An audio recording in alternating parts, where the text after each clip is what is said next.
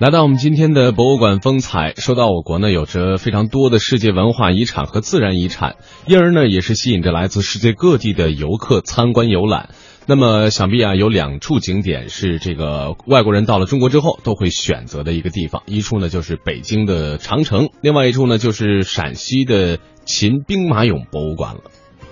据了解啊，秦兵马俑博物馆自一九七九年十月一号开放之后，很快就轰动了中外，被誉为是世界第八大奇迹，也是当代最重要的考古发现之一。秦兵马俑以其巨大的规模、威武的场面和高超的科学艺术水平，让观众们惊叹不已。古城西安由于有了秦兵马俑博物馆，很快也成为了我国最重要的旅游城市之一。今天的博物馆风采，那么记者将会带您走进世界考古史上最伟大的发现之一，被誉为世界第八大奇迹的秦始皇兵马俑博物馆。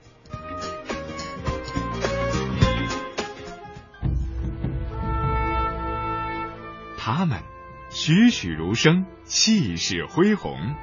宛如一个复活的地下军团。他们尘封千年，岿然站立，诉说一个穿越古今的传奇。孔子学堂走进陕西秦始皇兵马俑博物馆，带您感受世界第八大奇迹的智慧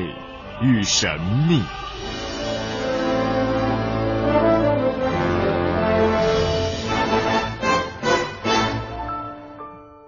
不管是万里长城还是兵马俑，这两个被公认为世界奇迹的地方，都和一个名字有关，他就是中国历史上的第一位以皇帝自居的秦始皇。在中国的历史上，秦始皇是一位非比寻常的人物。他姓嬴，名政，是战国时期秦国庄襄王的儿子。在羽翼丰满之后，雄心勃勃的嬴政发动了兼并战争，并在十年之内消灭了其他六国，最终在公元前二二一年建立了中国历史上第一个统一的封建王朝——秦朝。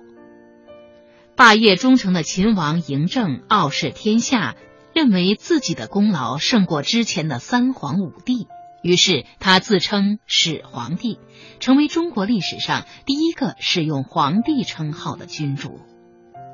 尽管秦王朝只存在了十五年，破灭了秦始皇的万世皇帝梦，但秦始皇开创的皇帝意识以及中央集权的政治制度，却影响了中国几千年。不仅秦始皇的身世、生平、功过成为后世众多文艺家们发挥其想象力的温床，连坐落在西安东郊骊山脚下的秦始皇陵，也因为众多未解之谜而备受关注。而一九七四年兵马俑的偶然发现，也许能为我们真正了解这位始皇帝提供一些参考。似乎所有自然科学领域的重大发现都有一个出人意料的开头，就像一九七四年三月二十九日陕西农民杨志巴那样，在西杨村打井的时候，他一镢头挖出了世界第八大奇迹——秦始皇兵马俑。兵马俑坑位于秦始皇陵墓东侧一千五百米的地方。从一九七四年到一九七六年。除一号坑外，还发现了二号、三号兵马俑坑。根据已发掘的情况和探查推测，三个藏坑中共有八千名武士俑、六百匹战马俑、一百二十五辆兵车。这一古代文明伟大奇观的发现，已经引起全世界的广泛关注。俑是古代葬墓中的陪葬品。秦始皇陵兵马俑是为秦始皇陪葬而设立的，这是迄今为止揭开秦始皇陵墓神秘面纱的第一步。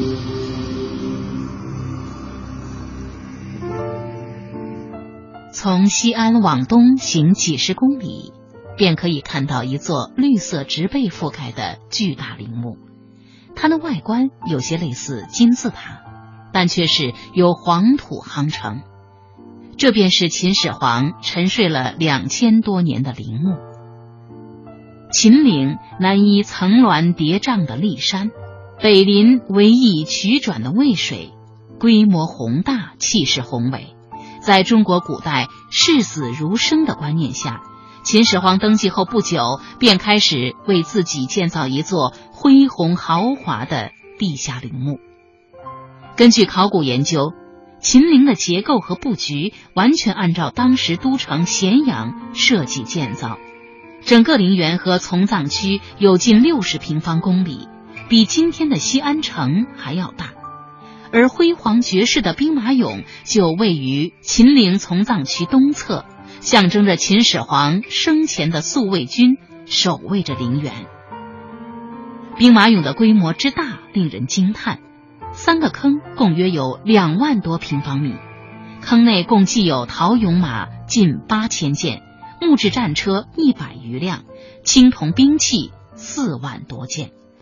其中一号坑规模最大，面积一万两千平方米，六千多件俑马井然有序地排列成环形方阵。坑东端有三列横排武士俑，手执弓弩类远射兵器，似乎是前锋部队。其后是六千名铠甲俑组成的主体部队，手执矛、戈戟等长兵器。同三十五辆四马战车一起排列成三十八路纵队，而在南北两侧和两端各有一列武士俑，似乎是卫队，以防侧尾受袭。陪同我们一起参观的秦始皇兵马俑博物馆的高级解说员金凯告诉我们说：“好，我们现在来的是一号兵马俑坑的发掘现场啊。那么三十年以前呢，农民就在东南角。”那个拐角的地方打井的时候发现兵马俑的，后来考古专家们到这边经过考古钻探，没想到他们，呃，越挖掘面积越大，出土内涵是越来越丰富啊。用我们前任馆长袁中一先生，他是挺有研究的泰斗啊，用他的话来讲，他说他一生当中啊从来没有遇到这样的事情。作为一个考古发掘工作者来讲，他说他预当年预计呢，所有的兵马俑可能也就是说再慢一点的话，这个三年就给你清理完毕。快一点的话，三个月就把兵马俑就挖完了。就根根据以往的考古发掘经验来讲，没想到兵马俑越挖面积越大，出土内涵是越来越丰富。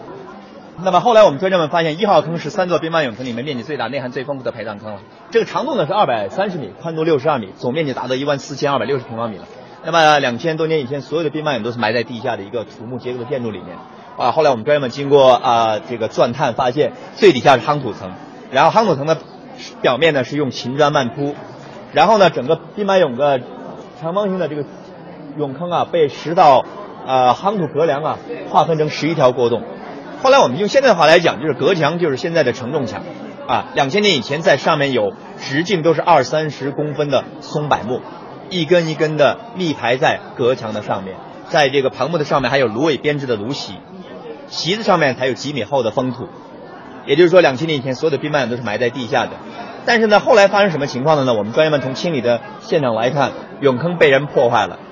兵马俑被人砸碎了。到底是什么人干的呢？这个是没有记载。后来学者们，我看现在拍的电影，还有写的论著论文上面，都把它归罪在楚霸王项羽头上。呃，但是不论从哪个角度来讲，从清理的现场来看，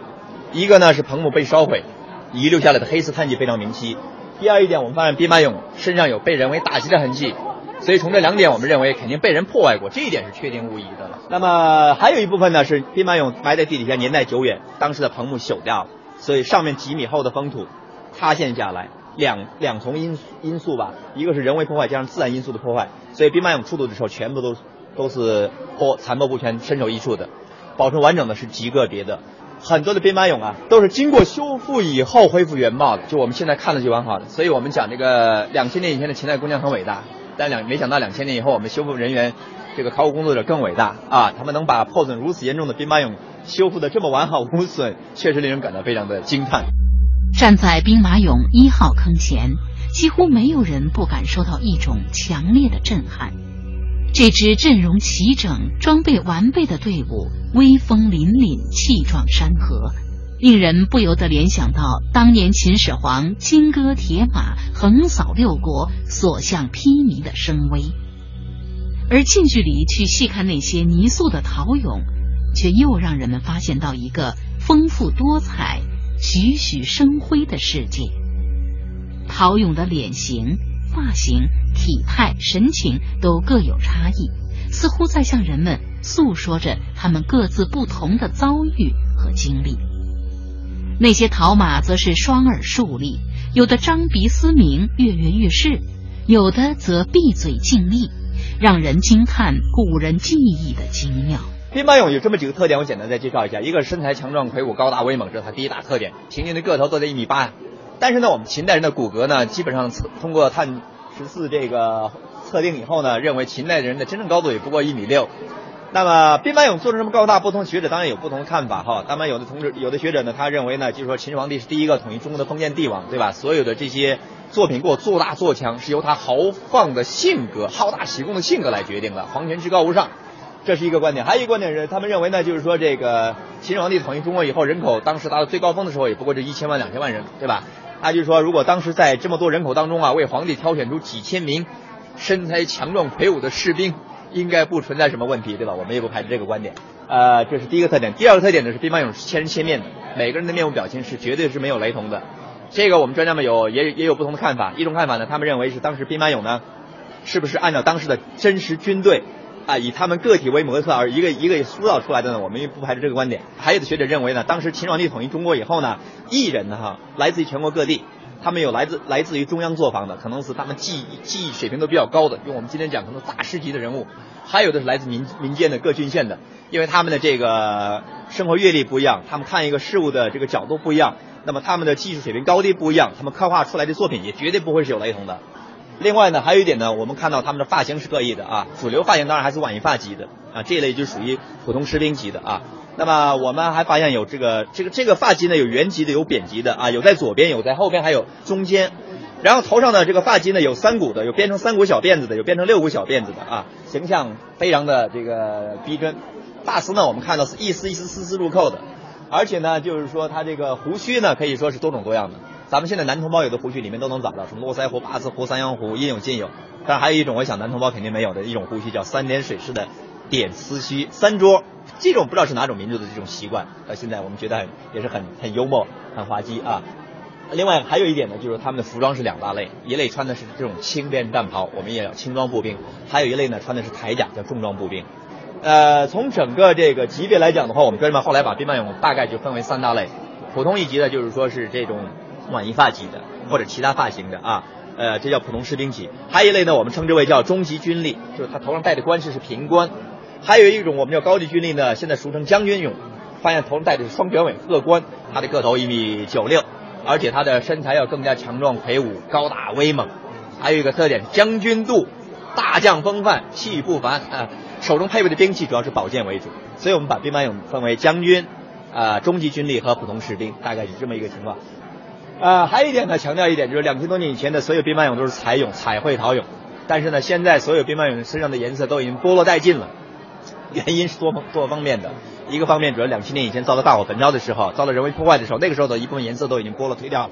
还有一点呢，就是七四年我们打开兵马俑一看呢，哎，其实呢是当年在两千年的过程当中，地上地下水都已经进入到侵入到这个俑坑里面去了，兵马俑都已经遭到浸泡了。那么你突然暴露在空气当中以后呢？那么随着这个周遭环境的影响，什么阳光直射啊、二氧化碳含量啊，这这些因素的影响吧，那么那些出土以后遗留下来的部分颜色，在我们的眼皮底下就慢慢就退掉了。只是我们改革开放以后呢，我们有了国际合作啊，我们后来和美国和和德国吧，最早德国、法国、意大利，有些问题基本上解决了。一个是颜色的保护问题，后来和德国合作以后呢，他们研制了一种新的保护材料，就用在后续出土的兵马俑的颜色保护上，取得很好的效果。